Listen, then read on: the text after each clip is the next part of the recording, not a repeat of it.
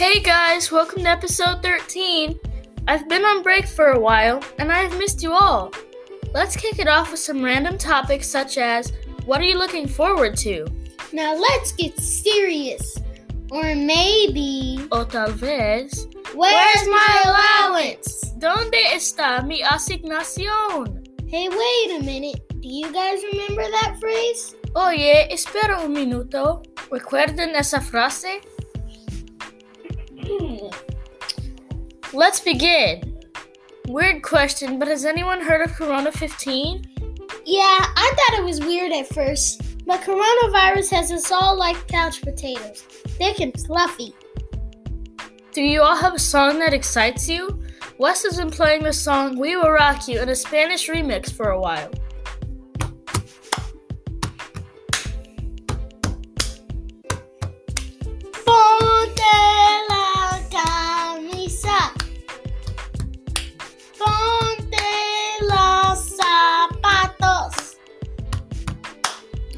We signed up for swimming to get our bodies in shape and ready to get back into loving recess again. I'm kidding, but if I'm being honest, I've missed meeting friends outside. What about you? What have you missed? Oh, that's easy. Jim, I miss playing dodgeball with my friends.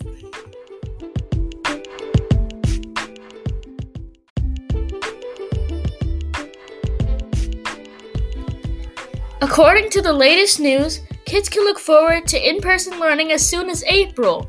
But what about that dreaded vaccination shot? I'm ready to suck it up and get the shot if it means I get to see my friends again. Wouldn't it be cool if little kids got superpowers when vaccinated? My special power would be reading minds so I know what people are up to. Hannon, what would yours be? Mine would probably be super speed because I'm, my mother says I move like a snail.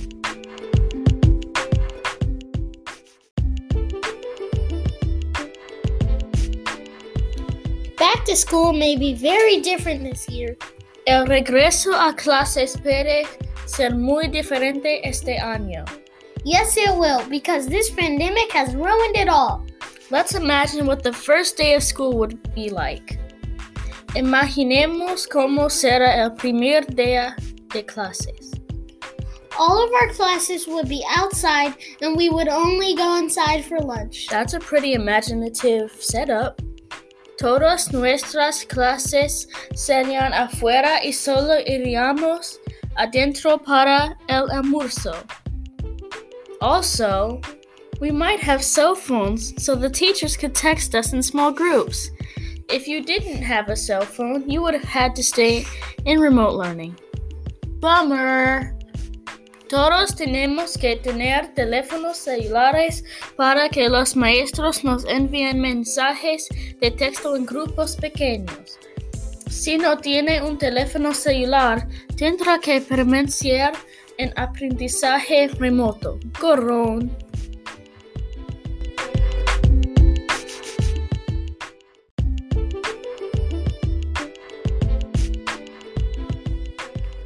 What do you think of our ideas? Do you have any?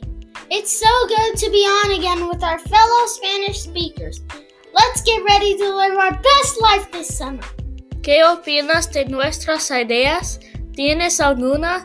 Es tan bueno estar de nuevo con ustedes, compañeros hispanohablantes. Preparémonos para vivir nuestra mejor vida este verano. Hey guys, I have a Spanish dare for you. I dare you all to say something in Spanish when you are in a restaurant or anywhere. Oh, almost forgot. You can email us at twospanglishTacos at gmail.com to tell us your ideas. Then we can shout you on an upcoming episode. Stay safe and bye!